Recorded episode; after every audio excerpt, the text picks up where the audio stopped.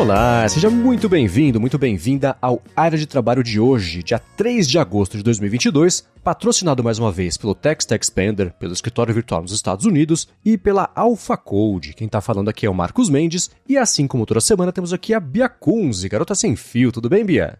Tudo bem, Marcos? Olá, ouvintes. Número 8. Como o tempo ah. passa ah. depressa.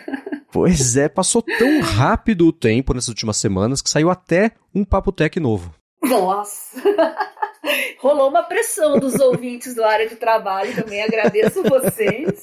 Uma leve pressão, digamos assim, né? E saiu. Um gentil mesmo. cutucão, vai. É.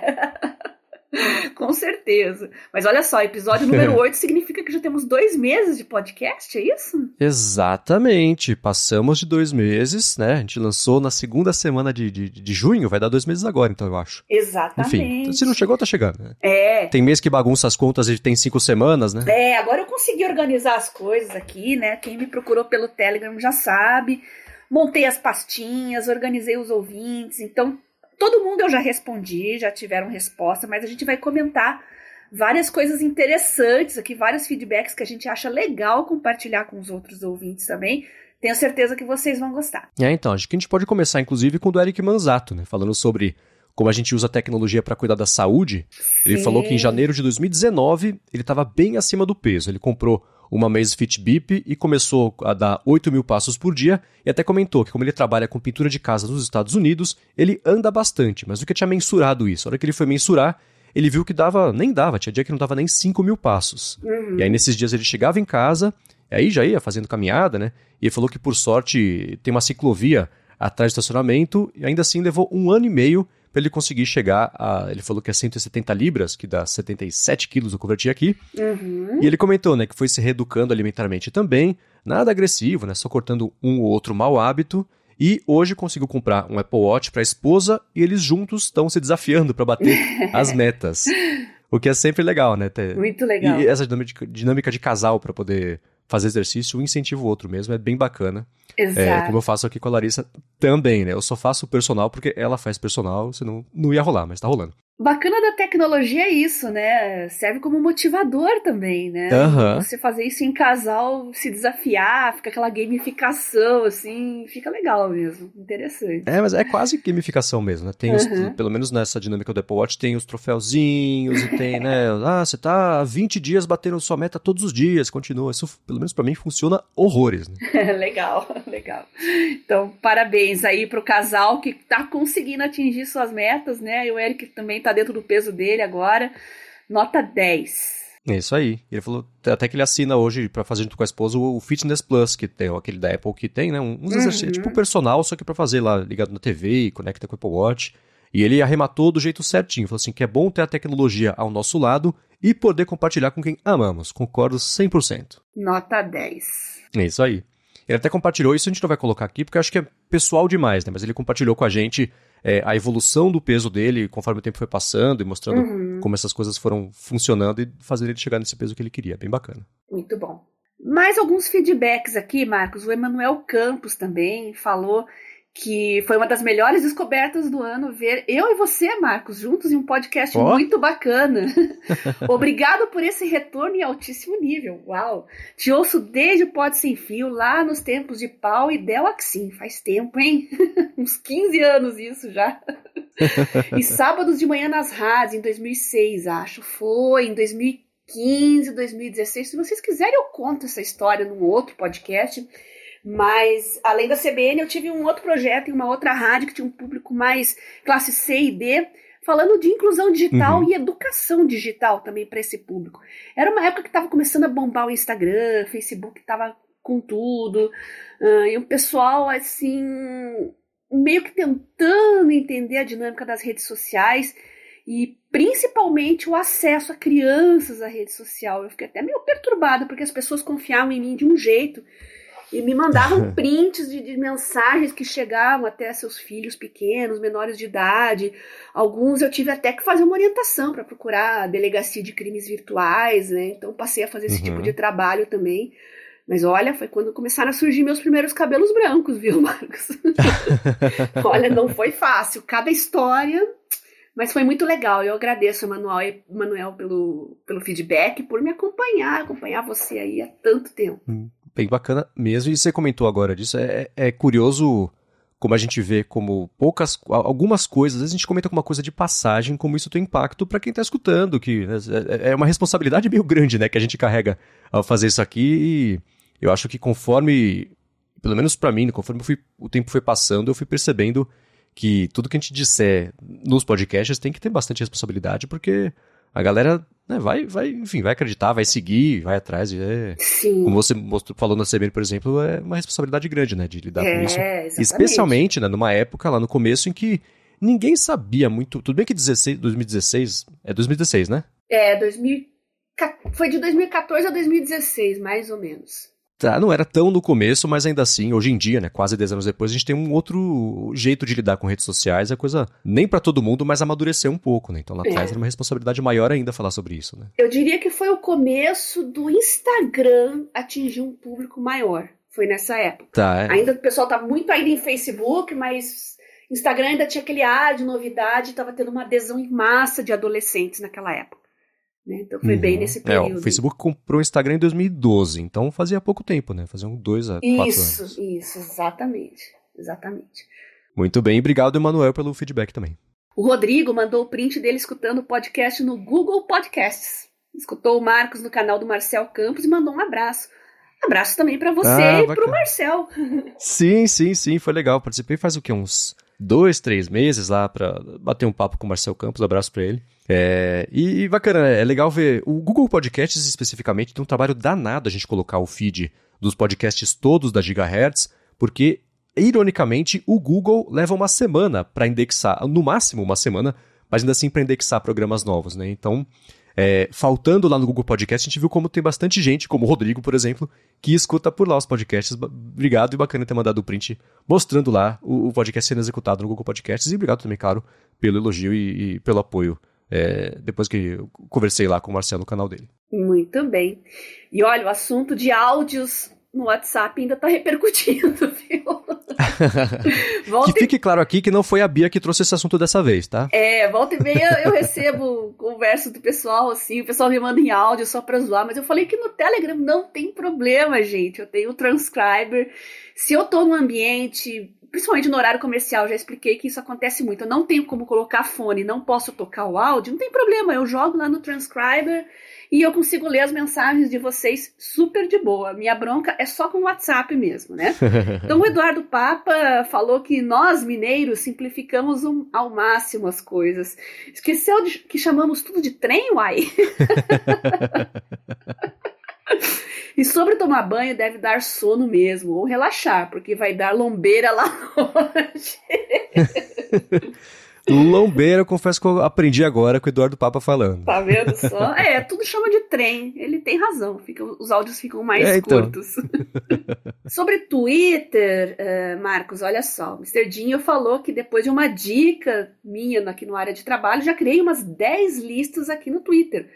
E acabei de descobrir uma feature bacana, a opção de não exibir os tweets das listas na timeline principal vinha fazendo isso manu manualmente, através do silenciar. É, é, muito bom. Realmente, depois que você descobre as listas, parece que o Twitter vira outra rede social. Uhum. Vocês vão adorar. É, né? Eu não sabia que tinha essa opção mesmo, de se você colocou alguém numa lista, então não exibe na timeline principal. O que, olhando agora, é um recurso meio óbvio, né? Mas que bom que tem. É, verdade. E talvez não seja tão óbvio assim de encontrar, pelo menos porque ele tinha que fazer isso manualmente, né? Mas é, eu, eu ainda não consegui me fazer, no meu uso, encaixar com listas, porque como uhum. eu comentei, eu sigo tão pouca gente, então é poucas contas que eu sigo. É. Então não sei se funcionaria que cada lista ter três pessoas tweetando uma vez a cada seis horas, então ia ser meio vazio, né? Uhum, faz sentido mesmo. É, né? Mas aí, aí, acho que volta um pouco até a discussão de como o Twitter pode ser qualquer coisa que você quiser para tirar utilidade dele, né? Porque você comentando, o Dinho comentando também, que ele descobriu nas listas um jeito novo e até mais útil de interagir, tirar mais utilidade, mais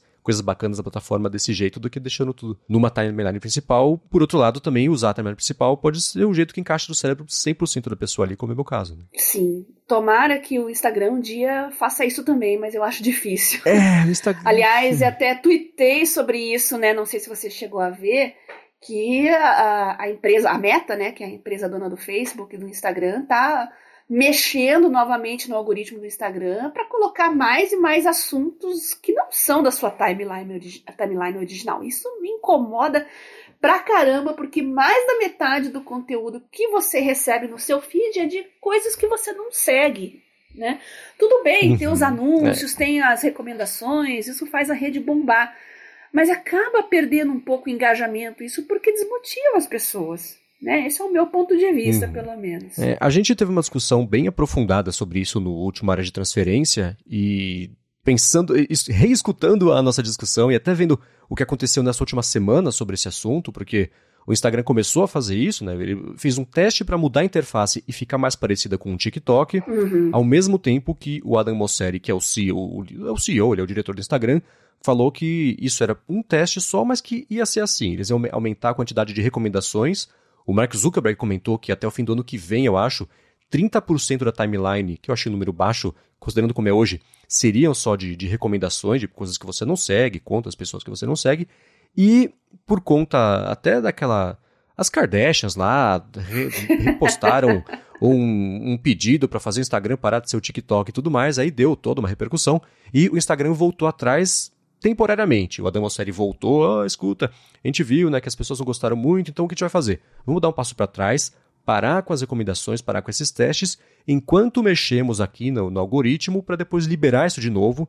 E então o, o, ponto final vai ser esse, né? E acho que, uhum. pelo menos, eu não sei se é a maioria gosta disso e fica em silêncio, e, e nós, como minoria vocal, falamos que não estamos gostando, mas parece que de um jeito ou de outro, eles com a métrica em mãos de um lado e com o TikTok do outro lado, também com as métricas e todas apontando para cima, acho que o, o futuro de redes vai ser meio esse, né? Recomendar coisas que você não segue porque a métrica mostrou que é isso que deixa as pessoas na plataforma por mais tempo, e aí tem mais oportunidade de exibir anúncios, né? Tem aquela coisa toda. Sim. É, eu não tenho intenção de voltar pro Instagram tão cedo. Né? É, né? Minha conta tá lá encostada já há uns 3, 4 anos, mas não dá. É, eu uso super pouco. usava mais, uso super pouco também hoje em dia. E uma coisa que o Twitter, por exemplo, começou a testar na semana passada, talvez nessa semana mesmo, foi você passar a usar e ver timeline, aí só com recomendação, só que sem criar uma conta. É um, uma experimentação, talvez, do Twitter, mas é, é, seguindo também essa dinâmica do, do TikTok, né? Que você, para usar o TikTok, não tem que fazer uma conta. Você baixa, ele começa a recomendar vídeo e, e com base no seu uso, ele vai né, mostrando mais ou menos daquele assunto, daquela categoria, aquele estilo de vídeo.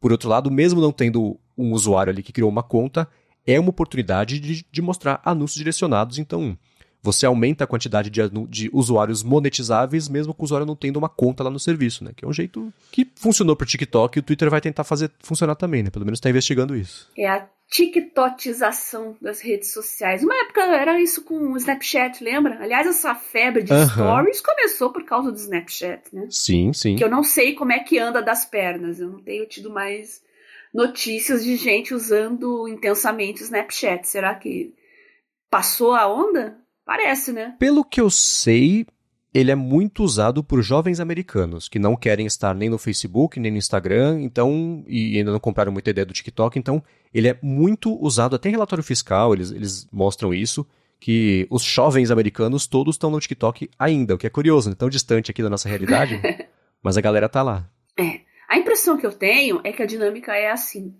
É, o jovem tá lá, domina aquela rede social, de repente começa a vir pai, mãe, tio, vô, vizinho, professor, aí ele vai para outra. Uhum. Foi o Instagram, o Instagram foi assim. Hoje tá lá pai, mãe, tio, professor, avô, vó, aí ele vai para outra. para escapar do, do, dos olhos dos adultos, digamos assim. Uhum. E você viu essa rede que tá fazendo sucesso agora mais lá fora, acho que estava em primeiro lugar na App Store americana, que é a Be Real? Não. Ela convida todo mundo ao redor do mundo ao mesmo tempo a postar uma foto do que está fazendo agora com a câmera de frente e a câmera de selfie. E a, o, o, a notificação dá dois minutos para você postar essa foto. Dá para postar depois também. Mas eles são uma espécie, têm se colocado como uma espécie de anti-Instagram, porque aqui é vida real. Você tá lavando louça, você tá só trabalhando, né? Tá vendo Netflix comendo pipoca posta isso e pronto. E o Instagram, óbvio, copiou a funcionalidade, agora tem uma coisa parecida também por lá. Mas eu vi nessa última semana o pessoal colocando o Be Real como se fosse, por exemplo, um Wordle, que é um negocinho que você faz uma vez por dia, sem nada para te viciar e te manter, te prender ali, e é por isso que a galera tá gostando, porque é um alívio daquela dinâmica viciante de redes sociais. Bacana, né? É, aqueles stories infinitos e reels e realmente é uma premissa interessante. Quando o Twitter surgiu, né, se vendendo como uma rede de microblogs, a pergunta uhum. que você tinha que responder era o que você está fazendo agora, né? Aham, sim. então a ideia é, voltou, né? É uma espécie de Twitter raiz, então, dá para dizer assim. Uhum, é, verdade, né? É, e eu lembro quando me apresentaram essa ideia do Twitter e eu não conseguia conceber por que, que alguém usaria. Eu, eu, eu demoro muito para entender as redes sociais, o propósito, o apelo. Eu sou bem atrasado com isso. Minha visão é zero para isso, né? Eu também. Então, quando me contaram, eu lembro, eu estava em São Paulo almoçando no Shopping Marketplace, um amigo meu, Daniel, que trabalha, trabalhou recentemente até na, na Magic Leap, eu não sei se tá lá ainda. Pra você ver, né? O cara já tinha a visão à frente desde o começo e depois foi trabalhar na Magic Leap. E, ah, não, você posta o que você tá fazendo agora. Eu falava, tipo, almoçando? Ah, é. E as pessoas podem comentar, retweetar. Retweetar, não tinha retweet ainda. Eu falei, nossa, Tá, divirta-se, né? não, não, peguei o apelo de pra que que servia, né? É, eu brinquei no Twitter a respeito disso, né? Eu falei, hoje o povo tá lá brigando, se engalfinhando. Eu falei, que saudades das fotos do prato do almoço, hein? Não pensei que eu era feliz e não sabia. Pois é, né? Tempos mais simples. Tempos mais simples. Hoje não, o pessoal treta por qualquer coisa. Inclusive pela foto do almoço, né? É. Foto do pôr do sol, almoço, o que mais? Ah, coisas triviais, né? Bons tempos. É, pois é. Ó, e para passar a régua aqui nos, nos follow-ups e comentários das últimas semanas, o Eudemar Malta falou que sobre aquele papo de palestras, que foi do episódio da semana passada, ele falou que chegou a assistir uma, uma vez ao Ariano Suassuna, ao mestre Ariano Suassuna, falar um pouquinho sobre a história hum. dele. E ele falou, aqui na UFPE, uma experiência única. ele falou que tem muita coisa boa dele no YouTube concordo, ele falou que recomenda, eu vou deixar aqui na descrição o link para quem quiser dar mais piadinha em palestras que são mesmo memoráveis do Suassuna. Tem, tem vários, já assisti vários no YouTube, ele é um excelente contador de histórias e é uhum. muito divertido, muito divertido. Foi um grande escritor e o legado dele uhum. é para sempre, né? Pois é. Inesquecível. Muito bem, agora eu quero entrar no primeiro tema, que acho que é o primeiro e único tema aqui do episódio de hoje, que é sobre mudanças de vida. A gente vai detalhar isso daqui a pouquinho sobre o que significa, mas antes disso eu queria tirar um minutinho aqui do episódio para agradecer ao Text Expander que mais uma vez está patrocinando o área de trabalho. O Text Expander é sem dúvida uma das ferramentas mais úteis de produtividade que eu já usei, que a Bia usa também, uhum. e tem para Mac, tem para Windows, tem para Chrome, tem para iPhone, tem para iPad. Teve beta recente para Android, então logo logo deve pintar também o aplicativo de Android. Ele serve basicamente para você poupar vida, te economizar tempo, substituindo os textos repetitivos que você tem que digitar todos os dias ou todas as semanas, ou ainda assim de vez em quando, tipo endereço, por pequenos atalhos que você digita só o atalho, ele troca pelo texto completo e com isso você nem imagina o quanto de vida você vai poupar usando o Text Expander. Então, com ele, você configura esses atalhos. Então, por exemplo, eu tenho aqui arroba, arroba. Eu digito isso duas vezes, arroba, arroba. Ele troca já pelo meu e-mail completo e elimina a possibilidade de eu digitar né, é, MCV Mendes ao invés do MVC Mendes no, no, no usuário, ou ao invés de ser Gmail, sei, sei lá, essas bobeirinhas que a gente digita errado e acaba perdendo o cadastro, ele elimina essa possibilidade. Ou então, se você tem textos mais compridos, né, sei lá, você trabalha com é, é, ter que responder informações de venda de um produto. Se cadastra ali só o arroba produto 1, ele troca para informação de venda. É, Mercado Livre, por exemplo, então, o Lucas Leb mandou para a gente há umas semanas Verdade. que ele falou: fui influenciado digitalmente pela Bia e pelo Marcos. Aí ele passou a usar o Text Expander para lidar com as vendas de Mercado Livre dele. Então, uma coisa bacana também é que você pode colocar variáveis. Então, para o texto, esse texto que eu estou lendo agora aqui para falar sobre o Text Expander eu coloco, né? Para não esquecer de nenhum detalhe, eu coloco o texto e ele já está cadastradinho bonitinho lá. E cada. E eu coloquei um campo customizável de escolher em qual podcast ele está sendo veiculado, para eu já colocar aqui o nome do podcast certo, para não ter que escrever toda vez, né? Colar o texto e ter que preencher só qualquer podcast, já deixo lá. Link também, se tiver cupom de desconto, tudo isso. E se a gente aqui na Gigahertz usasse o plano empresarial do Text Expander, se eu fizesse um ajuste no texto, se a Bia precisasse acessar, ela ia ter acesso à versão mais recente do texto, mesma coisa o Rambo também, se ele precisasse fazer alguma coisa. Então ele tem um, um, um foco muito grande também para colaboração. E agora vem a parte mais bacana, que para você que está escutando aqui o episódio, você pode assinar o plano anual do Text Expander com 20% de desconto. Para fazer isso, faz o seguinte: acessa o link textexpander.com/adtrabalho. Com esse link você economiza tempo usando o Text Expander e não tendo mais que digitar a mesma coisa todas as vezes. Economiza grana, o que é sempre uma boa ideia, e ainda por cima ajuda aqui o podcast. Então, mais uma vez, acessa lá textexpander.com barra adtrabalho. Muito obrigado, TextExpander, pelo patrocínio mais uma vez do podcast e pelo apoio também, claro, a toda Gigahertz.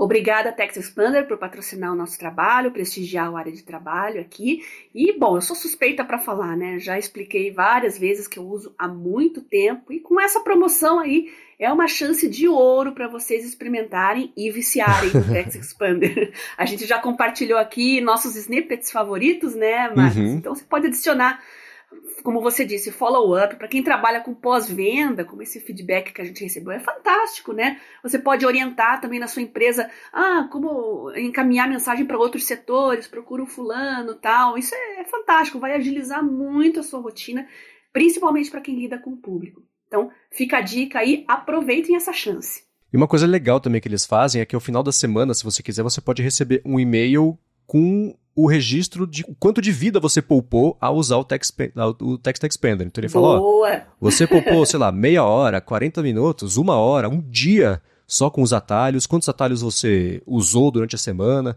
São umas métricas legais também que, que eles colocam para você ver, né? Eles demonstram como de fato eles estão sendo úteis e te fazendo poupar a vida. Bem legal. Só não vale economizar meia hora por dia para ficar vendo dancinha no TikTok depois, né? Ou se tiver acabado tudo do trabalho, talvez até valha, mas, mas né, vamos pensar é, bem como né? esse tempo. É, né? Então. Agora, Bia, me tira uma dúvida, é uma coisa que eu vim pensando nas últimas semanas aqui, acho que hoje é o, é o dia perfeito pra gente falar sobre isso. Você, até você comentou no comecinho, né, sobre o, o, o que você trabalhava na, na CBN para fazer uma coluna e hoje o que você faz não é nem exatamente isso lá. E eu quero saber para você, quando você acha, como é que você identifica, por exemplo, quando que está na hora certa de mudar de emprego, de mudar de carreira, de tomar coragem e colocar um plano novo em prática, substituindo o plano atual? Como é que isso funciona para você? Ai, o meu caso é muito complicado, gente. Eu tive uma, um diagnóstico de uma doença que mudou totalmente meu estilo de trabalho, né? Eu sou cirurgiã dentista e eu me especializei em odontogeriatria, home care. Então, comecei a trabalhar com idosos indo em domicílios, casa de repouso, hospitais, mas com o diagnóstico da minha doença autoimune e sendo obrigada a tomar imunossupressores, eu tive que mudar completamente a minha vida. Porque quem corria risco né, não eram meus pacientes, era eu mesma tomando imunossupressor. Uhum. Então eu tinha muita infecção respiratória, muita infecção urinária, né, doença oportunista, porque você tomar um remédio que baixa a sua imunidade à força, você está mais sujeito a ter outras infecções. Então eu fui me adaptando e a própria curiosidade em cima da minha doença, o fato da medicina não me dar respostas satisfatórias também, é, eu acabei me interessando mais nesse assunto de genética, imunogenética, e eu acabei indo oficializando assim isso como, como um novo estilo de vida para me profissionalizar pretendo ser divulgadora científica, ir para a área da indústria farmacêutica também, trabalhar com biotecnologia, né? É o meu novo foco de vida, mas é uma área que exige muito conhecimento e é uma área difícil, envolve engenharia, matemática, programação, química, biologia, genética, é o chamado STEM, né? É, é a área que envolve. Uhum. É, é, a carreira do momento, né? Mas volta e meia eu me pergunto, onde foi que eu amarrei o meu burro? Meu Deus do céu. um dia você está estudando cálculo, outro dia você está estudando biologia molecular, no outro dia você está estudando uhum. epidemiologia, outro dia você está estudando, sei lá, é, uh, bioestatística. Então são a, a, engloba diversas áreas de conhecimento diferentes em uma só. Eu acho que todas essas carreiras novas, né, em, em tempos de 2022 estão exigindo cada vez mais versatilidade das pessoas. Tentem voltar no tempo, 10, 20, até 30 anos atrás. Né? Vejam como as carreiras elas eram mais amarradinhas, eram mais fechadas, assim, não tinha tanta versatilidade. Se falava, né, que inglês era um diferencial. Lembra disso, Marcos? Na nossa infância, você tem que estudar uhum. inglês porque inglês é um diferencial. Hoje é mandatório, não é mais diferencial. Então, o mundo mudou, os tempos mudaram e as pessoas também estão se adaptando, buscando novas carreiras ou reconstruindo suas carreiras baseadas no mundo de hoje, né? Que é completamente diferente. Minha primeira graduação uhum. em odonto não existia rede social, não existia internet comercial no Brasil, né? Na verdade, começou no meio do meu curso para o final. Olha só como eu sou velha. Eu lembro do meu primeiro e-mail, ainda zip mail, eu estava na faculdade. um dos primeiros e-mails que eu recebi era, já foi traumatizante, foi aquele dos Mamonas Assassinas. Olha, faz tempo, hein? Nossa. Uh -huh. 96, isso? Porque a internet comercial no Brasil foi 95. Vejam como o mundo mudou de lá para cá. É impressionante.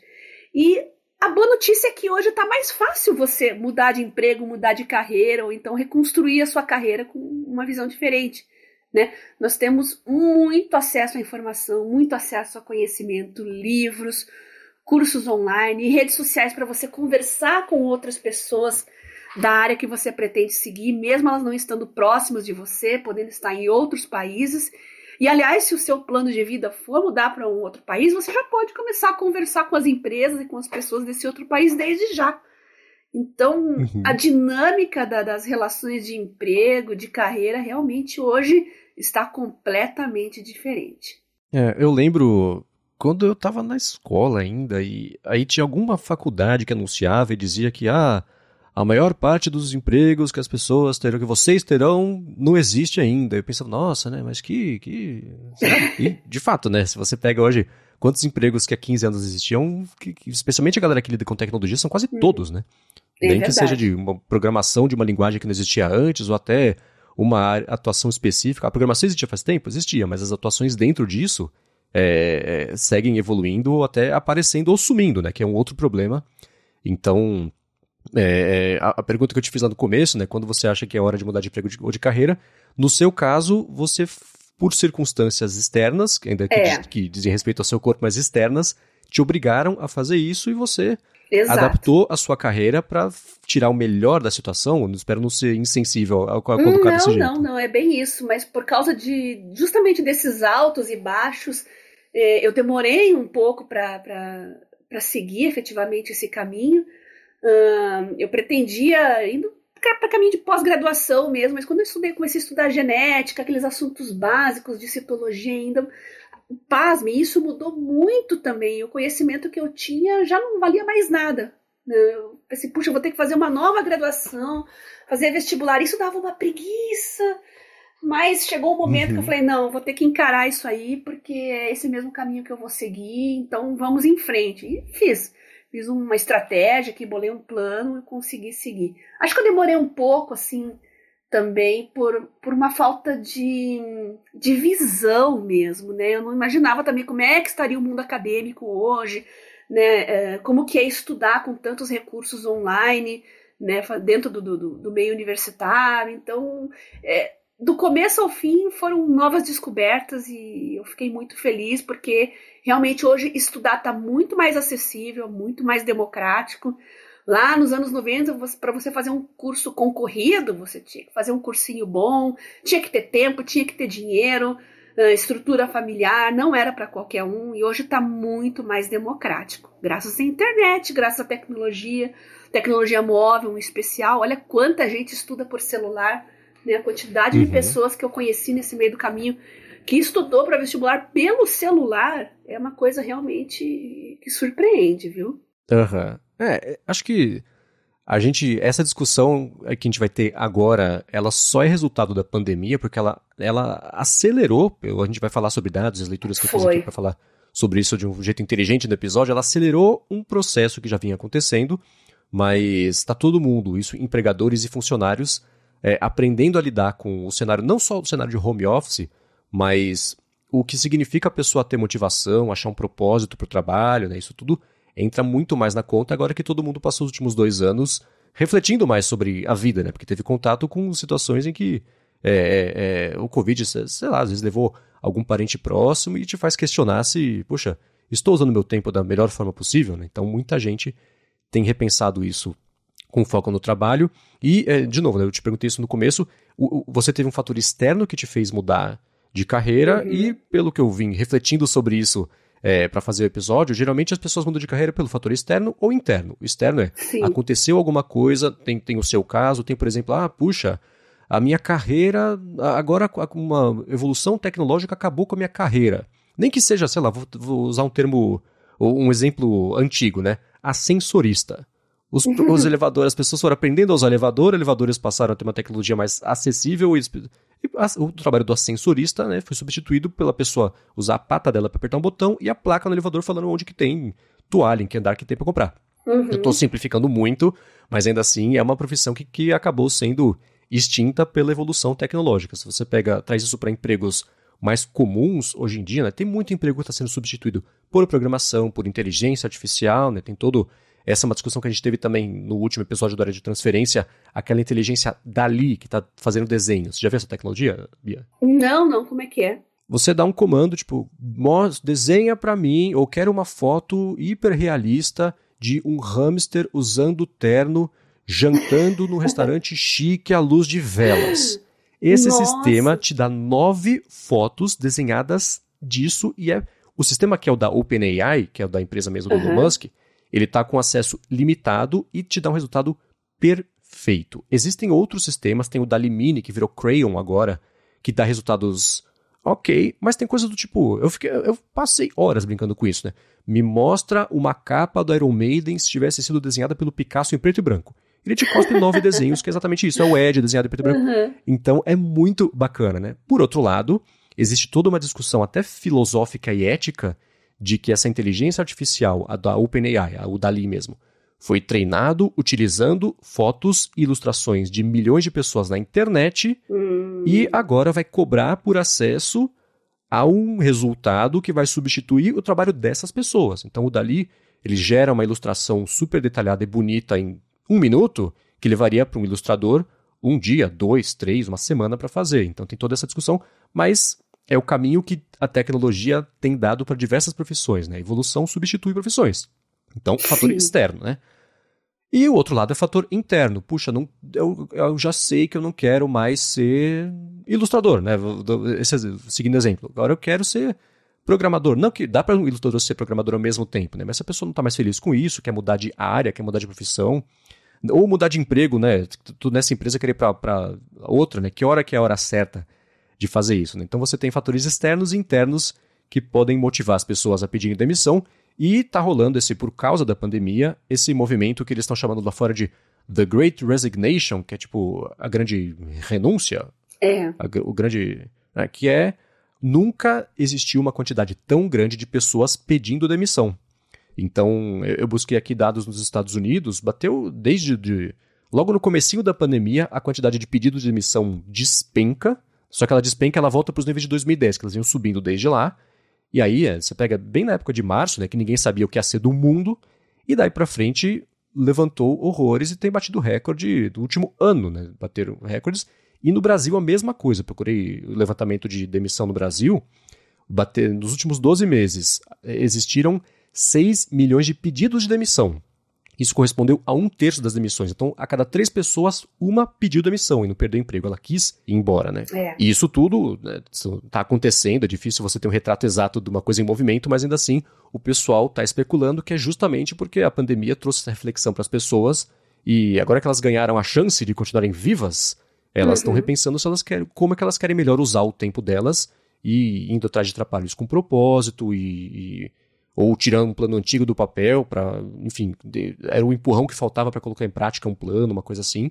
E isso tem feito a galera pedir demissão para ir atrás de, de, coisas melhores, né? Ou é. que seja, por exemplo, é, a busca por trabalho, por um jeito mais flexível de trabalho. Ah, o trabalho, esse aqui a partir de agora é só presencial.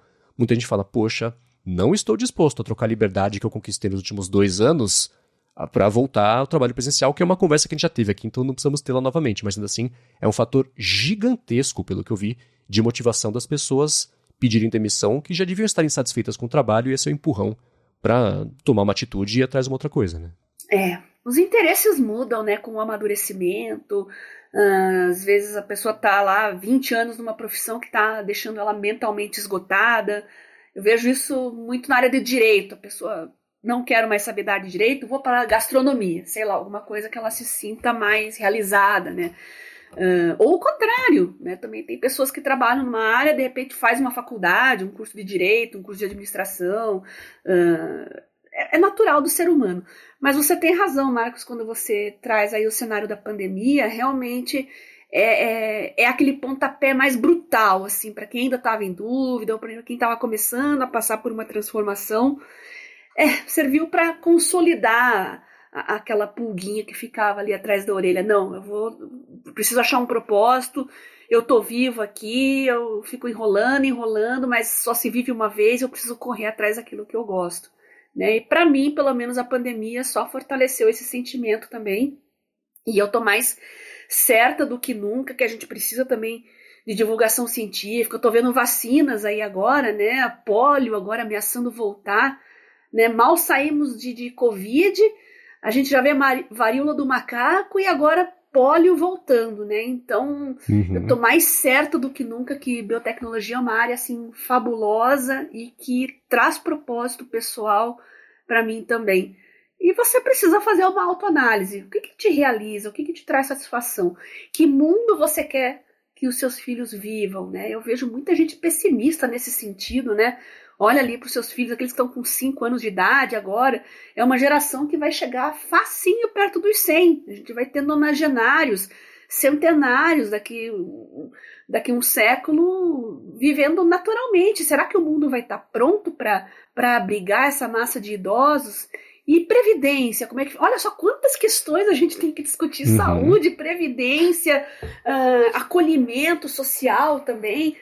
É, é, é um, mundo realmente novo que vem por aí, com tanta gente uh, re, re, é, renunciando né, ao Great Resignation. E como é que a gente vai manter o mundo em pé, com tanta gente passando por essa onda de demissões e tentando viver de uma forma diferente, às vezes não dentro da cadeia produtiva, tem muita gente que vai para o mercado financeiro também, isso é outra discussão que se tem muito, né? A pessoa que deixa de ir para a área de, de, de produção para a área simplesmente rentista, né? Olha, tem muita coisa que dá para discutir dentro disso. E a gente tem que estar tá preparado não só para discutir, mas também para se adaptar e viver nesse novo mundo. Sim, e é, tem uma diferença, e isso é uma coisa que a gente já comentou rapidinho uma vez em algum episódio também, entre você ir atrás do seu sonho de um jeito que é, de novo, não quero parecer insensível, mas que pode ser irresponsável, né? Ah, vou viver da minha arte na praia. Beleza, boa sorte, mas se você tem responsabilidade, especialmente se você, né, tem, tem mais pessoas que dependem de você, ou dependendo de como você quer passar esse futuro que, né, daqui a 20, 30, 40 anos, quão sustentável é isso. Tudo bem que a pessoa pode a qualquer momento também voltar atrás e, e, e mudar de área novamente, fazer uma outra coisa. Mas tem uma diferença entre isso, né? Todo mundo ter que ir viver do próprio sonho e coloca em risco uma, uma, um conforto financeiro e até de saúde lá na frente também, né? Para conseguir lidar com isso, versus uma mudança mais planejada, você fazer isso uhum. de um uhum. jeito responsável nem que seja fazendo um pouquinho de cada coisa até você poder fazer é, é, essa migração na hora que parecer mais apropriado, que você sentir firmeza, né, que o chão está firme ali para você dar esse pulo e fazer isso. Então, eu acho que essa, é, os últimos dois anos ajudaram muita gente a uhum. pensar, pelo menos, a, a, a, fazer isso. E uma coisa que é. E por que, que eu trouxe esse assunto para a gente falar sobre hoje? É porque ontem eu pedi demissão da agência que eu trabalhava para passar agora só uhum a trabalhar tanto na Gigahertz quanto no Bolhadev com a Lura. Hum, que legal. Olha só, a gente está discutindo aquilo que a gente está vivendo, hein, gente? Exatamente. Isso é um podcast de ouro. Pois é, então é, é, por isso que eu queria trazer esse assunto, porque foi uma coisa que há muito tempo eu já vinha pensando em fazer, uma coisa que a gente veio discutindo aqui, né, desde o começo de trabalho remoto. Cada vez que a gente falou sobre isso, era um pouco de terapia também, né? Para é fazer isso, enfim, né, existe, como eu comentei agora, é uma decisão que, né, se você, no, no, meu caso aqui, eu moro com a Larissa, a gente tem as nossas contas, os nossos planos, as nossas realidades e, uhum. e é uma uhum. mudança que só aconteceu porque a gente conversou, combinou bem esse jogo e, e não foi de momento, né, uma coisa que há muito tempo já, já vinha pingando essa ideia e a, é, eu me coloco como estatística dessa galera que por causa da pandemia passou a avaliar o que, que significa você ter um trabalho, o quanto de, de, de significado você vê nesse trabalho, o que eu estou acrescentando com esse trabalho. E hoje eu vejo, por exemplo, que eu acrescento muito mais fazendo aqui os podcasts do que eu acrescentava no trabalho fazendo uma coisa que era maquinal exclusivamente para pagar as contas. Né? Então, eu tenho, eu sei que eu tenho o, o, privilégio de poder fazer essa escolha, que não é a situação de todo mundo, né? Mas essencialmente o que eu estava fazendo era dividir meu dia entre três empregos e um deles não me trazia nenhum tipo de realização. E aí foi o eu escolhi que estava na hora de, de enfim, de, de, deixar essa carreira de publicitário para trás. Mais uma vez, que eu já tinha feito isso uma vez no passado e acabei voltando para me dedicar agora a fazer só os podcasts. Então você que está escutando aqui, assina mesmo o Text Expander, né? Dá moral para os patrocinadores que agora as contas dependem disso, tá? Por favor. Mas Tá entra certo. tudo isso entrou nessa conta, né? É, e a gente pensa assim também, às vezes para você dar um passo à frente tem que dar dois para trás. Faz parte do processo, uhum. né? Eu acho que Sim. dar dois passos para trás, uh, seja em termos de voltar a bancos escolares ou fazer um replanejamento financeiro, dar uma apertada no cinto ali por um tempo, ainda, ainda é muito melhor do que você passar tempos e tempos remoendo depois por arrependimento. Eu, meu único arrependimento é ter demorado para tomar essa decisão, né? Eu, meu, meu maior, digamos assim, calo no sapato era, puxa, fazer vestibular de novo, pegar aquele conteúdo de ensino médio.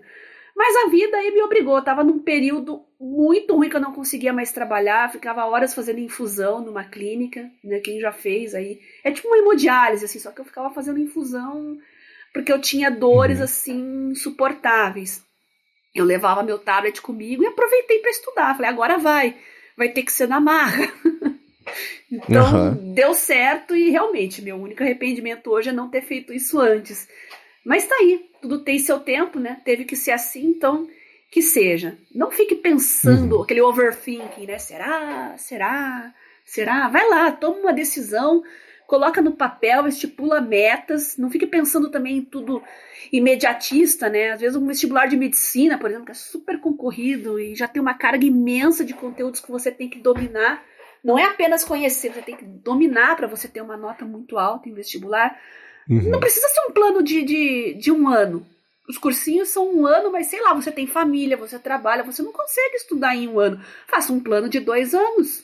Não tem nada de errado com relação a isso. Faça um plano mais de longo prazo para alcançar seu objetivo. Você quer fazer uma faculdade? Uhum. Ah, não vou conseguir me formar em quatro anos. Beleza, que seja seis, para você poder sustentar sua família, enquanto isso, fazer menos matérias. Uh, só não pode ficar o dia inteiro colocando a, a, a cabeça na, naquela situação de ai que droga, né? Ah, mais um dia, mais uma rotina, mais um não aguento mais, ou então colocar a cabeça no travesseiro de noite e fica lá, puxa que droga, queria que as coisas fossem diferentes. Isso é é bem ruim. Fico feliz, Marcos, que você tá tomou essa decisão aí. Te desejo muita sorte, muito sucesso e muito trabalho duro também. Saúde para bastante trabalho duro, né? muito obrigado. É, eu quero explorar um pouquinho mais a fundo esse tema também. Até é, a, a, grande. É, como é que é? A grande renúncia, ela está vindo acompanhada da ideia de que isso não é uma grande renúncia, mas uma grande revisão de propósito profissional. Quero falar sobre isso, mas antes, quero tirar um minutinho aqui do episódio para agradecer o Escritório Virtual dos Estados Unidos, que também está patrocinando aqui mais esse episódio do Área de Trabalho e quer falar com você, que também uma empresa que tem ou está pensando em expandir a atuação lá para os Estados Unidos com o serviço do escritório virtual nos Estados Unidos. Você pode contar com endereço físico e fiscal também em Miami, ou para divulgar os materiais de comunicação, ou para receber comunicação, encomenda também para direcionar para o Brasil. E você conta também com um número de telefone de Miami com transferência chamada URA, que pode ser ou em português, ou em espanhol, ou em inglês. Se você assinar o escritório virtual nos Estados Unidos, você pode abrir contas em bancos nos Estados Unidos, tudo legal, tudo certinho, sem problema nenhum. E, além disso, dependendo também do plano que você contratar, eles disponibilizam a sala de reunião física lá para você poder fazer reuniões, que fica pertinho do Aeroporto Internacional de Miami. Eles têm planos que vão desde o básico até o avançado também para caber em todo tipo de bolso e atender também a diferentes tipos de necessidades. E para ver no detalhe os planos que eles oferecem, os valores também, é só você acessar o endereço escritório virtual nos eua.com.br. Lá você tira dúvidas também com o formulário de contato, por e-mail ou até pelo WhatsApp. Então acessa lá escritório virtual nos eua.com.br e dá o primeiro passo para a expansão internacional da sua empresa. Muito obrigado, Escritório Virtual nos Estados Unidos, pelo patrocínio mais uma vez aqui do podcast e também, claro, pelo apoio a toda Gigahertz. Pessoal do Escritório Virtual tá só provando que nunca foi tão fácil ser cidadão do mundo, hein? Tudo isso que a gente está falando aqui no podcast Olha só, você não precisa mais nem sair do Brasil para você expandir seus negócios. Aliás, você pode ir morar em lugares que você nunca conseguiria um emprego, né? Por exemplo, eu quero morar em Bora Bora, é, ser desenvolvedor e passar o resto do dia surfando. O pessoal vai procurar no Google o que, que é Bora Bora, hein? Beleza, vai lá Abre o seu escritório nos Estados Unidos, você vê um desenvolvedor nos Estados Unidos e um surfista em Bora Bora ao mesmo tempo. Olha que, que uhum. incrível. Então, obrigado, pessoal, por patrocinar aqui o nosso podcast, prestigiar o nosso trabalho. Nota 10, um serviço espetacular. Bom, e uma coisa que eles comentaram comigo é que tem muito influenciador que tem assinado o serviço com eles para poder ter hum. essa presença e uma relação com as empresas de lá, mesmo morando aqui, e conseguir fazer esse trabalho internacional do jeito muito mais fácil. Então também tem esse lado que é interessante, né? Boa, bem pensado, bem pensado. Então vamos lá, eu comentei agora um pouquinho The Great Reassessment, a grande revisão, a grande, não sei, reflexão sobre o que significa trabalhar. Eu vou colocar na descrição do episódio um texto que é uma matéria da Fortune falando sobre isso, e eles falam sobre um professor, que é, é professor assistente em administração, que é o Randall Krum, comentando aquilo que eu acho que até comentei no comecinho do episódio, que é, a pandemia parece ter acelerado essa tendência que existia das pessoas repensarem se elas estavam felizes de verdade no trabalho, se estão trabalhando só para fins para né, pagar aquela conta no fim do mês e deixavam essa reflexão sobre o propósito meio de lado para não ter que tocar muito nesse vespeiro que podia dar em alguma coisa.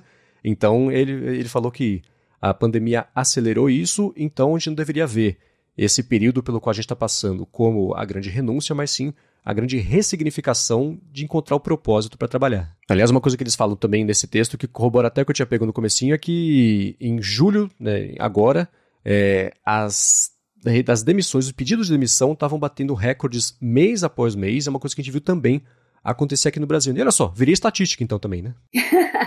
é, eu tô vendo um artigo aqui e eles só reforçam o que você já falou né? A pandemia realmente deu uma acelerada no processo, né? Agora a gente está numa fase pós, não acabou ainda, né? Mas a gente está numa fase pós-pandemia, então eu acho que a partir de 2022, 2023 só vai crescer mais ainda à, à medida que as pessoas estejam mais aptas, né, a passar por essa mudança. Só vai aumentar, hum. tenho certeza. É, né? E agora uma coisa que eu, que eu imagino, você já liderou equipes, coisa assim, ou sempre trabalhou... Não, é mais por conta mesmo. Já aconteceu de liderar equipes, mas uh, mais na época que eu tinha clínica, tinha vários profissionais trabalhando, né? Só na odontologia mesmo.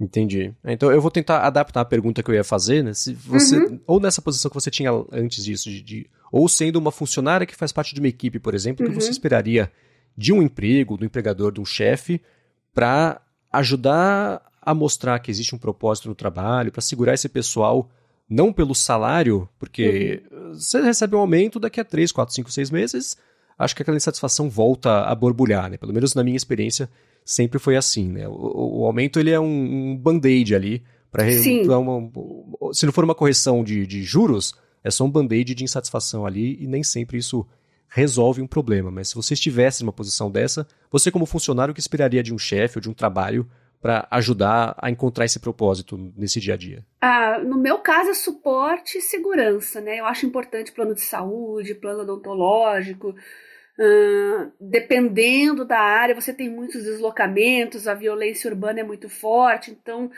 para algumas empresas, de repente, ter um transporte fretado que vá até a sua casa pode ser uma opção interessante, mas, claro, cada um tem a sua visão, né? No meu, na minha visão pessoal, é segurança para trabalhar nesse sentido, né? Um respaldo de saúde, de, de para sua família ficar protegida também e deslocamento, né? Então, estar protegido uh, nos seus deslocamentos. Contexto de Brasil, né?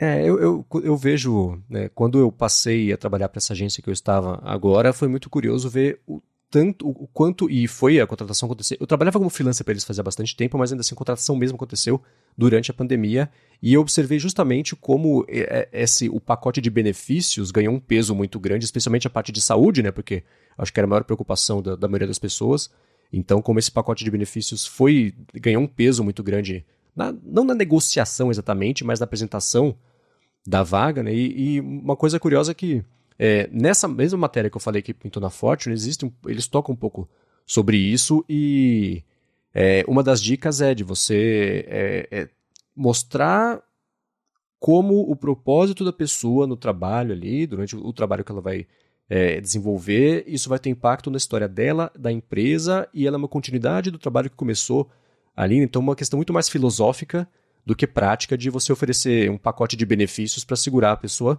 porque também, aí eu vou falar por mim, não é uma coisa que, que vai segurar se a pessoa não quiser mais continuar naquele emprego por uma questão de não ver o propósito, né? Acho que o propósito tem que ser vem acima de tudo, porque é isso que as pessoas estão questionando. O núcleo da, da do, ou da, da, da, falta de empolgação, da falta de motivação para trabalhar, tá em por que, que eu estou fazendo isso, né? Então, se não der para achar uma resposta que dê para resumir num tweet porque você está fazendo isso, acho que é, é, é, o primeiro sinal de problema, né? É. Mas se você ainda passa por esse tipo de reflexão, assim, dá para dizer que você está numa, numa fatia privilegiada da população que trabalha mais com conhecimento, uh, enfim, porque aqui no Brasil a gente tem uma grande massa de trabalhadores mesmo que está mais lá na prestação de serviços básicos, uhum. salários muito baixos, agora a gente tem inflação aí corroendo o ganho do trabalhador, então uh, é, é, nós estamos todos juntos nesse barco, né? Nós temos uh, terceirizados, às vezes, que não estão numa situação legal trabalhando,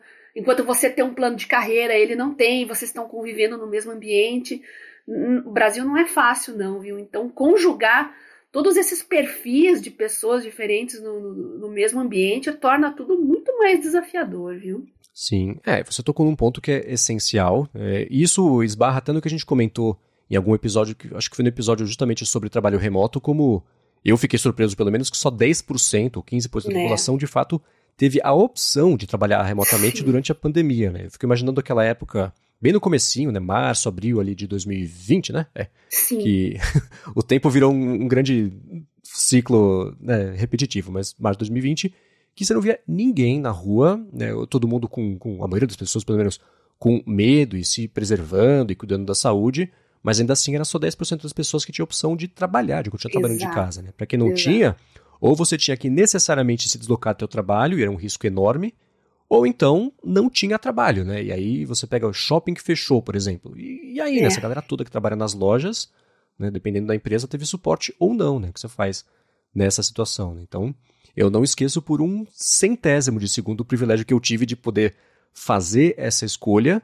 É, e ela foi fruto, por outro lado, também do trabalho que eu vim desempenhando nos últimos meses. Eu tive a opção, né, a oportunidade de fazer esse trabalho, mas ainda assim, de desenvolver nos últimos meses, tanto aqui na Gigahertz quanto começar o Bolha Dev na Alura e ver que existia um, um, um, um corpo, um volume de trabalho suficiente que justificar até parte do retorno, que é para isso que a gente né, trabalha, para poder abrir mão desse outro trabalho. Né? E para quem está numa, né, numa situação em que, putz, é, é, trabalha com né, é, é mão de trabalha com uma mão de obra, uma coisa que pode até ser especializado ou não, mas ainda assim é, tem que trabalhar, sai de casa antes do sol nascer, chega em casa de volta antes do sol se pôr. E, e, nesse caso, né, como é que troca de emprego, como é que pede demissão, como é que troca de trabalho, de carreira, e é um desafio muito maior, porque né, ou você vai estudar, e aí que hora que estuda, né? Existe um monte de questão aí, que eu sei que eu tive o privilégio de não ter que lidar para fazer essa, essa mudança. Né? É, e o debate público com relação à qualificação profissional também aqui no Brasil é tudo muito mambembe ainda, sabe? Uh, educação básica está péssima. Uh, se fala muito em, em, em, ensino superior, mas se deixa o lado técnico, secundário de lado, né, a qualificação profissional.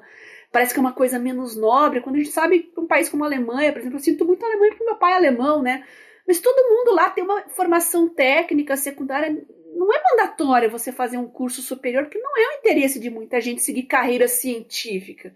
Porque o uhum. intuito da universidade é a formação científica. Não, até para você ser um desenvolvedor, um programador, né? A maioria dos que eu conheço na Alemanha lá, eles têm uma formação secundária e todos têm um padrão de vida muito bom.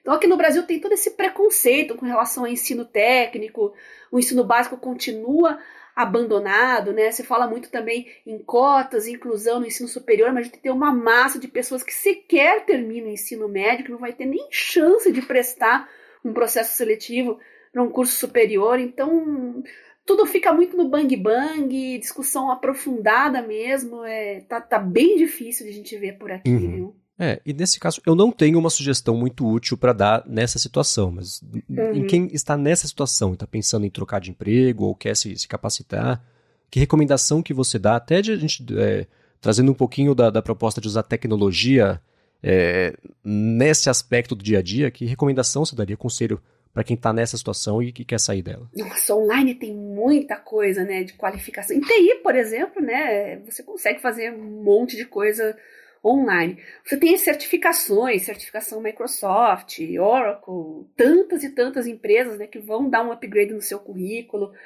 Um, que mais? Tem até a parte de, de, de educação, né, que está muito indo para online também. Você já tem um conhecimento consolidado você já tem uma idade lá que talvez para o mercado não seja tão interessante você atuar como profissional, é só seguir o que a gente vê em culturas como a Europa, na Ásia. A pessoa passou dos 50 anos, ela é muito mais valorizada porque ela tem um conhecimento para passar. Então você pode ser professor, você pode ir para a área de consultoria, Uh, nossa, tem muitas coisas que dá para você investir. E às vezes você precisa de uma certificação para ser consultor também, não tem problema, já que é uma área nova, mas tem que ser aproveitado todo esse conhecimento que você acumulou. Não é uma coisa que se joga fora, não. É uma filosofia bem chinfrim também, que às vezes a gente vê o setor público aqui no Brasil, né, tratando a educação como uma coisa secundária, e a pessoa que tem aquela experiência acumulada ainda que não seja cheia de títulos e diplomas, é simplesmente desprezado. Isso é, é muito triste. Então, se você tem um uhum. conhecimento em alguma coisa, ah, por que não expandir isso e passar esse conhecimento para frente também? É de se pensar, né? Uhum. Boa. Legal. É, eu vou colocar na descrição aqui os links para quem quiser ir atrás da certificação mesmo que você comentou da Microsoft, que da Oracle, né? Você falou também? E é tudo coisa que dá para você fazer sozinho, de forma autônoma. Não é todo mundo que tem essa, esse dom, vamos dizer assim, né, de, de estudar sozinho, uhum. de ser autodidata, mas é uma, uma habilidade que você pode treinar, creio eu. Sim. Né, a gente mudou bastante o nosso estilo de trabalhar com as ferramentas digitais, eu acho que dá para você desenvolver um certo perfil autodidata também nos dias de hoje. Só trabalhar um pouquinho nisso que você consegue. Uhum. É, existe o perfil, por exemplo, para algumas coisas o autodidatismo funcionou super bem para mim e para outras não, né? Depende de Uhum. É, é, depende é, da área, né? Uhum. Sim, depende muito da área, depende é, do assunto e. Mas acho que vale não se cobrar também de aprender sozinho se não funcionar, porque talvez Sim. não seja esse o, o canal e aí eu acho que você bem disse, existem muitas ferramentas hoje online, tanto de, de certificação, curso ou, ou, enfim, coisas que te ajudem a aprender que não seja necessariamente sozinho. E um dos, do, uma das coisas boas que estão saindo da pandemia é que o acesso a isso, a, não só o acesso, mas a distribuição disso, aumentou muito, né? Porque por muito tempo, por um ano pelo menos, era o único jeito de distribuir isso aí e, e acho que isso evoluiu rápido para sorte de todo mundo. Né? Sim, sim, com certeza. Muito bem, quem tiver dúvidas, quiser falar, estender esse papo, né? Você está pensando também em trocar de área, coisa assim, quiser saber mais sobre a sua situação aqui, a gente comente isso, a gente comenta, fala com a gente no Twitter, tanto no, no Garota Assim, no arroba Garota Sem Fio, MVC Mendes também, lá também no AD Trabalho, ou manda um tweet também com a hashtag AD Trabalho Responde, que é o que a gente vai fazer agora, responder umas perguntas que a galera mandou pra gente, e também, claro, pode mandar é, mensagem lá pra Bia no, no Telegram, né, pra falar sobre isso. É, e eu tô especialista, se você é do tipo que quer fazer Enem, vestibular, acha que tá muito velho, ensino médio foi ruim, ou então tem família para cuidar, olha, eu estou expert nisso, eu conversei com tanta gente nesses últimos anos, ajudei tantas pessoas. Eu dei apostila, dei material, Uh, consegui até doar tablets para algumas pessoas Olha. que queriam estudar também, não tinham como e conseguiram. Ah, mas eu queria fazer medicina, meu ensino médio foi há 10 anos atrás, foi numa escola muito ruim. Você consegue sim. Manda uma mensagem para mim lá no meu Telegram, arroba biacunze, ou então no meu Twitter, arroba garota sem fio, que a gente conversa sobre isso, tá? Boa! Então vamos lá, eu falei sobre o AD Trabalho Responde, que se você tiver uma dúvida, manda um tweet com hashtag AD Trabalho Responde, e a gente fez isso, pegou umas aqui, a gente vai responder algumas, mas antes disso, agradecer o terceiro e último patrocinador aqui do episódio de hoje, que é a AlphaCode. Ela é especializada no desenvolvimento de aplicativos para empresas que querem fazer sua transformação digital. Ela fez mais de 200 aplicativos já tanto para o Android quanto para o iOS, que foram baixados já mais de 20 milhões de vezes. Então, se você tem um produto, ou uma empresa, um trabalho, ou tem uma ideia que faz tempo aí que você quer tirar do papel, não sabe exatamente como é que faz, ou se já existe um aplicativo que você tem, o seu trabalho tem, e está precisando de uma atualização, né? Se você quiser dar um up nele, faz isso com a AlphaCode que você não vai se arrepender.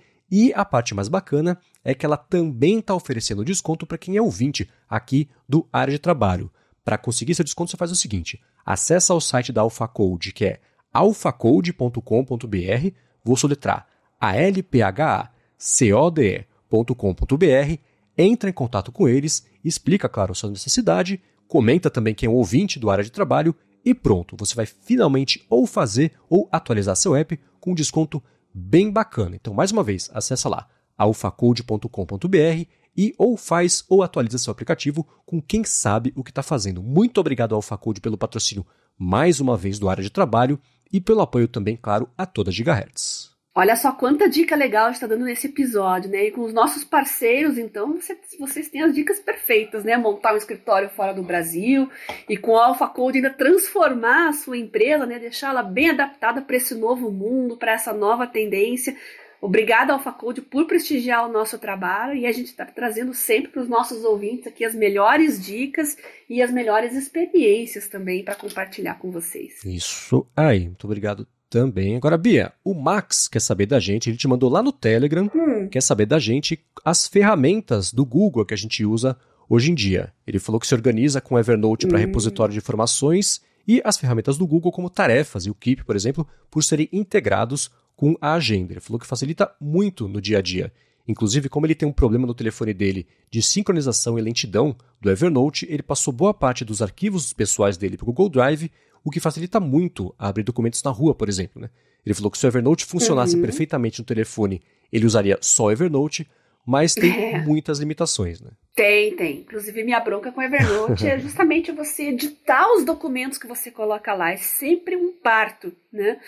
Então é interessante você ter um Google Drive, você ter o Calendar, todos os serviços do, do Google se integram super bem. Se você quiser fazer uma, uma assinatura aí, de, de, de ter uma solução mais completa, você vai ter uma experiência ainda melhor. Como eu disse, eu no momento estou na suíte da Microsoft, né, por questões corporativas, mas o Google também oferece um leque aí fantástico, tudo muito bem integrado, né? E o Keep também é um ótimo aplicativo, ele é muito básico, muito intuitivo, mas é poderoso ao mesmo tempo, né? Então, tudo funciona super bem. E o que eu estou usando do Google no momento, hum, eu acesso o Drive com uma certa frequência, que eu acho muito legal. O que mais que eu estou usando? Deixa eu dar uma olhadinha aqui. Uh, eu uso muito o YouTube para assistir aulas, né? Tem muitas aulas no YouTube. Uh, e agenda agenda é interessante. Eu ainda tenho alguns calendários lá. Como eu, como eu disse, eu estou mais presa no sistema da Microsoft. Mas no seu smartphone, você pode colocar diversos calendários de serviços diferentes, pelo menos a Samsung aqui. Eu tenho calendários da Microsoft, eu tenho calendários do Google, uh, às vezes de serviços de terceiros também, que tem um feed ali de calendário, você pode integrar também. Então, tá mais basicamente nisso. Uhum. É, eu tenho, eu uso pouco a, a, o ecossistema de soluções do Google. Né? A gente usa, comentei outro dia, o Google Docs, né, para poder fazer as pautas e centralizar as informações aqui e uhum. compartilhar é, entre a gente para as gravações. É, eu uso, eu nunca usei o Google Drive para nada, a não ser aquele é, que, hoje em dia, o que você recebe de anexo no Gmail, por exemplo, já fica armazenado lá como o seu Google Drive, mesmo que não seja uma coisa paga, porque aí é um espaço menor e tudo mais. Então, recentemente até o Google reduziu uhum. a quantidade de espaço para tentar empurrar o pessoal a fazer assinatura e assinar mais serviços, começar a usar mais as coisas deles. Mas de produtividade, yeah. É. eu não uso nada de, de sei lá, de, de, pacotes. Assim, eu assinei a, uhum. eu, eu, tenho em casa aquele, eu acho que hoje chama Nest Hub, que é um displayzinho conectado do Google, que tem. Eu falei, bom, eu tiro um monte de foto quando estou viajando, né? Vou pegar umas fotos favoritas aqui e, e colocar para ser o, um porta-retratos digital.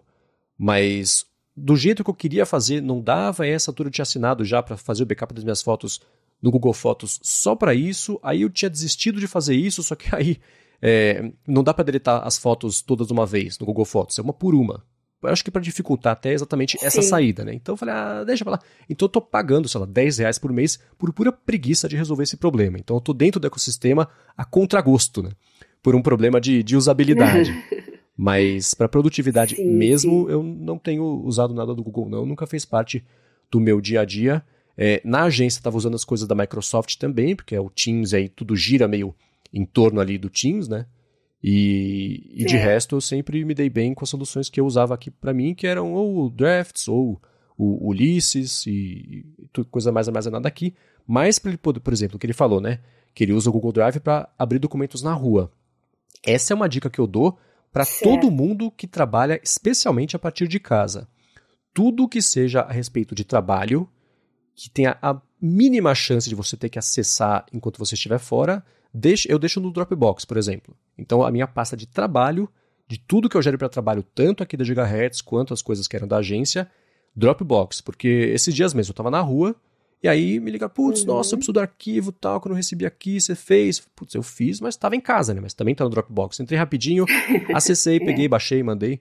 Então, ter isso armazenado na nuvem é um jeito muito bom de você ter um pouco mais de liberdade e flexibilidade no dia a dia, sem deixar nenhum prato cair se precisarem de você. Então, a dica é, é- é- é essa. Deixe isso na nuvem, porque, independente da plataforma, é botar o pé para fora de casa, vão pedir para você mandar alguma coisa, e se você tivesse na manga, vai ajudar todo mundo, né? É. E a gente pode fazer um episódio também aqui sobre. Só sobre backup, né? Já tô dando a dica aqui, Ma- Marcos, se quiser colocar na sua lista de pautas aí. Já coloquei. Porque tem um ditado que diz que você ter um backup só é a mesma coisa que não ter nenhum. Uhum. Então eu acho que é praticamente obrigatório hoje em dia você ter um backup físico né, do conteúdo do seu computador, né, um HD físico, mas você ter um backup na nuvem também. Então, dois backups, sendo um virtual e um físico, eu considero essencial hoje em dia. Eu tenho uma amiga que passou por uma situação que ela, que ela foi assaltada, né? Ela estava com a mochila, com o notebook e o HD de backup estava junto. Putz. Então, olha que situação, né? Então, hoje você tem que ter um backup na nuvem também. Isso é muito importante. Uhum. É, e eu- isso eu não sei se tem no Google Drive, mas no Dropbox tem, que já me salvou algumas vezes, que é a recuperação de versionamento de arquivo, de versão. Isso, o Dropbox tem uma ferramenta bem, pensei justamente nele, né? Ele tem isso, que é bem legal. É, então, se você, sei lá, tem a pasta sincronizada, você deletou uma- a pasta inteira, ou um arquivo dentro da pasta, e eu acho que em até 30 dias você consegue recuperar numa espécie de lixeira do Dropbox que não conta com seu armazenamento. Então, fica lá, se você precisar recuperar. Versão também, salvou o documento por cima. Putz! Lá tem, você volta no Isso. histórico do, do documento e volta no tempo e, e reverte. Então, essas coisas são muito úteis e já me ajudaram algumas vezes, inclusive recentemente com uma área de transferência, que eu gravei por algum motivo, eu estava fazendo uma limpa, o arquivo foi junto, o bruto da minha gravação, e o Edu que edita falou, escuta, seu arquivo não tá na pasta. Eu gelei, aí eu fui lá no Dropbox, recuperei o arquivo e salvei a publicação do episódio na data certa. Então isso é, é bem útil ter essas coisas mesmo. Não, o Dropbox é, é, é maravilhoso, né? A gente meio que vai ou pro Google Drive, o OneDrive da Microsoft, meio que a gente é meio empurrado, né? Porque tem aquela suíte, né? Então a gente fica preso naquele ecossistema. Uhum. Mas dependendo do seu estilo de trabalho, vale a pena dar uma olhadinha nas soluções do Dropbox também e ver se não é essa a mais adequada para sua rotina. É isso aí. Agora, seguindo aqui, o Marcos Ogama perguntou pra gente se a gente tem algum fluxo de trabalho com o Kindle. Por exemplo, ele falou que, Bia, você envia artigos para ler no Kindle? Não, já falei isso para ele. Só livros mesmo, tá? Porque eu tenho o tablet, eu tenho a caneta, então é, eu gosto de escrever em artigos, eu gosto de sublinhar. Dá para sublinhar no Kindle também, mas eu preciso da agilidade da caneta. Eu me acostumei tanto, tanto a escrever no tablet, tô com o Samsung Notes aqui, que eu realmente deixei o Kindle só para livros mesmo, e ele é fantástico como um dispositivo monotarefa. Uhum. Adoro, adoro, adoro. Então não tenho fluxo de trabalho, não. É, Então, o Maxwell até comentou em cima dessa pergunta do Marcos e falou que ele compra livros e lê somente, não manda nada é, externo para o Kindle e todos os materiais ele deixa lá no hashtag Evernote para ler depois. Ele falou que tem lá no Evernote uma biblioteca que tem os cadernos para ler, lidos e lendo. Ele guarda lá tanto os resumos e anotações dos livros que ele está lendo é, no Kindle, né? E, enfim, materiais externos também. Eu nunca tinha pensado, na verdade, na possibilidade de usar o Kindle como uma ferramenta de trabalho. Para mim, ele sempre foi que nem Uhum. você consumo de, de, de, de livros, entretenimento ou livros né, que tenham a ver com trabalho, mas ainda assim é muito mais de consumo do que geração de conteúdo ou de marcar coisa, texto, artigo lá direto no Kindle. É, eu sempre pensei mais para isso também, né? Tablet, uma caneta ou o dedo mesmo para fazer anotação e marcação. E o Kindle sempre foi mais entretenimento do que é, algo mais voltado para a produtividade. É, hoje estão surgindo alguns leitores com a tinta eletrônica, né, e ink, com caneta também. Uhum. Ainda são bem caros. E, nossa, eu fico salivando quando eu vejo, mas como eu já expliquei, né, eu tenho muita microscopia, muita lâmina, muito gráfico, então eu preciso de um dispositivo com cor. Então ainda não é o momento para eu arriscar e, e, e ir para um dispositivo desses, mas eu não tenho a menor dúvida que ia ser fabuloso. E o Kindle também tem comunidades, eu sugiro que vocês procurem aí nas redes sociais, tem comunidades de fãs de Kindle, de e-books, que tem alguns hacks aí fantásticos para quem quer ter um fluxo de trabalho com o Kindle, vale a pena dar uma olhadinha. Tem grupos no Telegram sobre isso também, né, de Kindle. Uh, nossa, dá para fazer muita coisa legal. Muito bem, se você quiser encontrar os links do que a gente comentou ao longo do episódio, vai em gigahertz.fm barra adtrabalho barra 8 ou dá mais piada aqui também nas notas do episódio. Quero agradecer ao Text Expander, Escritório Virtual nos Estados Unidos e ao Facode também pelo patrocínio mais uma vez do área de trabalho e também Bia, claro, a você por nos ajudar a deixar mais produtivos ou entender o que diabos faço daqui para frente já que não estou mais no trabalho. Muito obrigado. E eu, como sempre, agradeço você pelo convite, por participar desse projeto tão incrível nossos patrocinadores, né, que estimulam a gente, que acreditam na gente, e claro, o principal de tudo, vocês ouvintes, que sem vocês nosso trabalho não estaria de pé aqui. Então, só reforçando, vocês podem me encontrar no Telegram, arroba ou no Twitter, arroba Garota Sem Fio. Mandem suas sugestões, seu feedback, sua experiência também. A gente falou tanto hoje, né, sobre redesignação de carreira. Eu gostaria de ouvir as histórias de vocês também, tá? Muito bem, eu sou o MVC Mendes no Twitter, apresento na Gigahertz o A Fonte toda segunda-feira com Felipe Espósito e toda sexta-feira o Área de Transferência com Gustavo Faria, nosso querido Coca-Tech, com o Bruno Casebiro e também com o Guilherme Rambo e apresento diariamente, agora sai todas as tardes, o podcast o Noticiário de Tecnologia Bolha Dev junto com a Alura. Muito obrigado, claro, a todo mundo que tem deixado avaliações, recomendações, mostrado como é que faz para mais gente ainda descobrir como usar a tecnologia ou só usar, não sei, a produtividade para melhorar o dia e o trabalho. E a gente volta na semana que vem. É, isso é importante. Se você está gostando do nosso trabalho e assina o, o, feed através de alguma dessas plataformas, como Google Podcasts, Spotify, vai lá, dá umas estrelinhas pra gente, que faz o trabalho chegar até ainda mais pessoas. Isso aí. Beijoca sem fio para vocês e até semana que vem. Tchau, tchau.